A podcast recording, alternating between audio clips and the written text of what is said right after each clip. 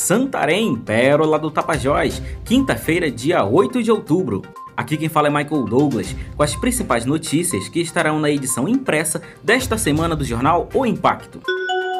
Valmir Climaco terá que devolver mais de meio milhão de reais aos cofres públicos. Os conselheiros do Tribunal de Contas dos municípios do Pará não aprovaram a prestação de contas da gestão 2017 da Prefeitura de Itaituba, de responsabilidade de Valmir Climaco de Aguiar. Com isso, ele terá que devolver ao município mais de 600 mil reais. O prefeito Valmir Climaco de Aguiar cometeu ainda as seguintes irregularidades: não encaminhou os atos de admissão temporária de pessoal, não efetuou o recolhimento das obrigações patronais no montante de mais de 3 milhões de reais, descumprindo assim a lei de responsabilidade fiscal, além de ter publicado processos licitatórios com pendências no mural das licitações. Justiça bloqueia mais de um milhão e meio de reais em bens da prefeita de Almerim. A Promotoria de Justiça de Almerim ajuizou ação civil pública por ato de improbidade administrativa e obteve liminar que determinou a indisponibilidade dos bens da prefeita do município, Adriane Tavares Bentes Sadala, estimado em mais de um milhão e meio de reais.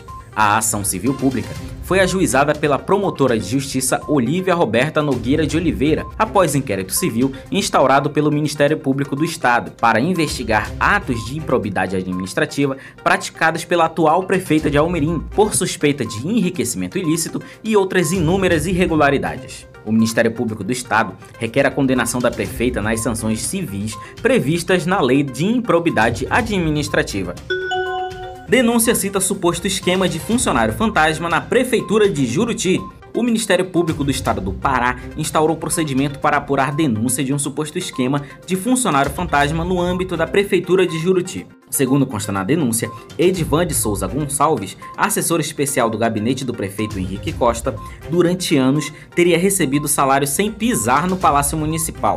Em três anos e meio como contratado do gabinete do prefeito de Juruti, o suposto funcionário fantasma teria tido aumento salarial de quase 100%. Só no mês de setembro ele chegou a receber 3 mil reais. Quer conferir mais detalhes dessas e de outras informações? É só comprar a edição impressa do Jornal Impacto, à venda a partir desta sexta-feira, dia 9. Você também pode conferir outras notícias acessando www.oimpacto.com.br. Até a próxima!